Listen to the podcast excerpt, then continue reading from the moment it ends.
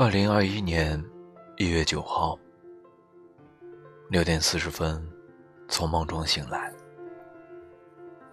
黑暗中，摸索到睡衣和手机，静悄悄的推门出来，怕吵醒了还在睡梦中的妻子和孩子。客厅冷极了，禁不住打了一个寒颤。窗外的东方。已经发白，白天应该又是一个清冷的大晴天。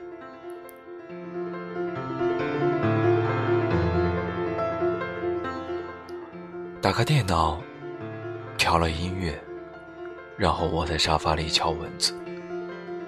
没有文字记录的日子是没有灵魂的，即使每天都过得鲜活，但是依然觉得干涩与空虚。因为记忆会慢慢的变淡，想去回忆过去某段时光的时候，找不到索引，也触摸不到细节，干巴巴的粗线条，实在不够潇洒。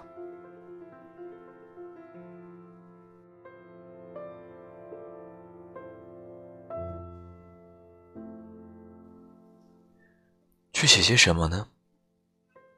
计划写两本吧，也可能是一本。《北京十年》，或者他的三十五岁。北京生活大概会写成散文吧。北京至于自己，更像是一位老师，从我一张白纸，长成一本不算丰富，但是很充实的书籍。书里有很多人可以写，书里有很多地方可以纪念，书里也有很多的事情值得再拿出来慢慢咀嚼。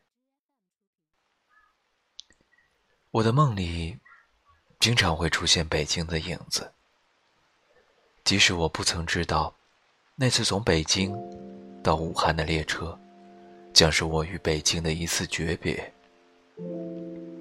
我依然把北京作为我的挚爱，极其温柔而有力量的爱人，让我在无数次无力的时候想起他，然后嘴角盛开微笑。他的三十五岁，按照虚岁。我的三十五岁已经过去，按照十岁，我即将开启我的三十五岁。如果北京十年是对过去一切的回忆，那么三十五岁是我的人生节点，也是即将开启的一扇大门。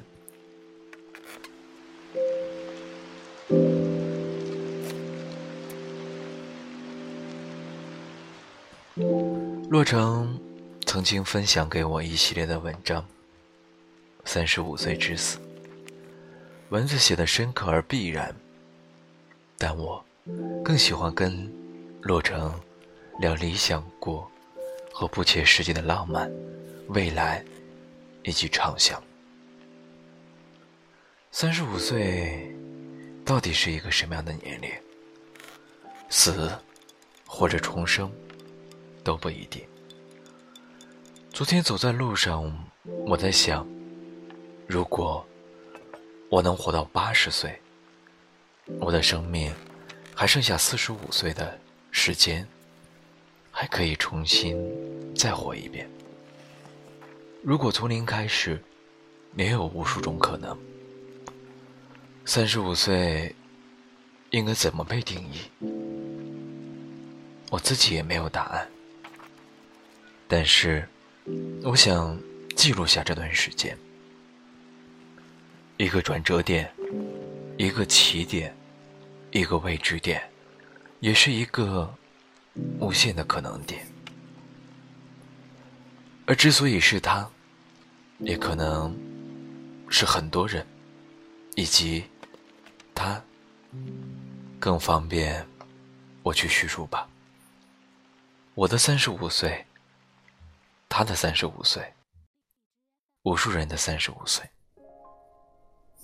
所以就此开始吧。无所谓写成什么，也无所谓结果，就如一颗种子落在地上，生根发芽，一点点的生长，长出自己的叶子，开出自己的花，有了饱满不饱满的果实，但是同样经历了阳光和雨露，狂风。和暴雨，四季轮回，便是充实的经历。二零二一年一月十日，星期天，写于武汉。